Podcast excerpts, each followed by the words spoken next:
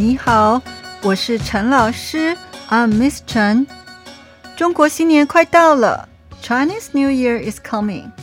今天我们要来谈一谈中国新年以前我们应该做什么事。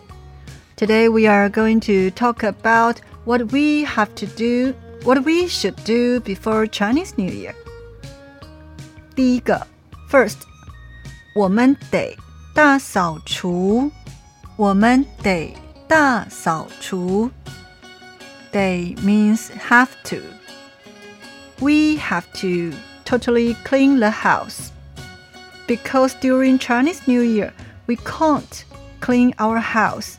If you clean your house during Chinese New Year, you might clean your good luck out. You might sweep them out. Therefore, we are not allowed to clean the house during Chinese New Year. 第二个，second，我们得贴春联。我们得贴春联。We have to pass the Spring Festival couplets. We will prepare some red papers and write some words represent good luck on it. For example, we write Fu on the red paper. Fu means good luck. We write Chun on it. Chun means spring. We write 招财进宝 on it. 招财进宝 means uh, get a lot of money. And then we passed these red papers on the doors or on the walls. 第三 the third one.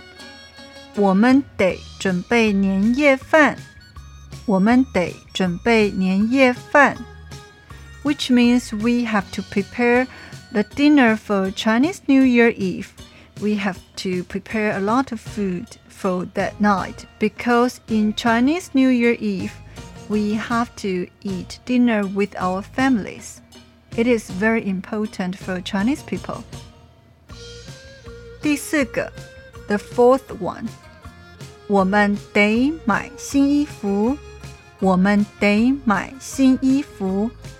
We have to buy new dress. During Chinese New Year, we have to wear something new, and a lot of old people they buy red dress. Young people also like red dress, but elders like red dress more. Some people wear new red underwears when they play mahjong with their families or friends because they believe it will bring them good luck. 第五个，the fifth one，我们得去银行换新钱，准备红包。我们得去银行换新钱，准备红包。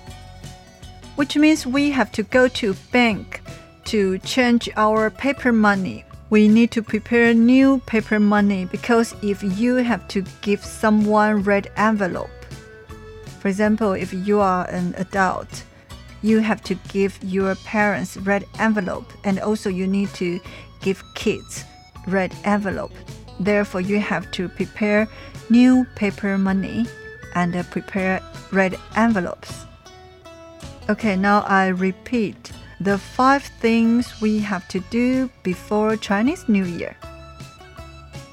第一个，the first one，我们得大扫除。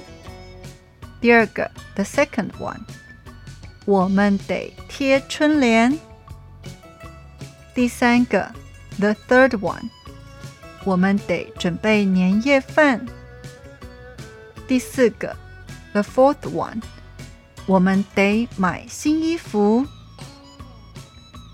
第五个，the fifth one，我们得去银行换新钱，准备红包。If you live in Taiwan or China, I suggest you do these five things before Chinese New Year. And remember, don't clean your house during Chinese New Year. Happy Chinese New Year! 中国新年快乐，恭喜发财！Congratulations and wish you get a lot of money.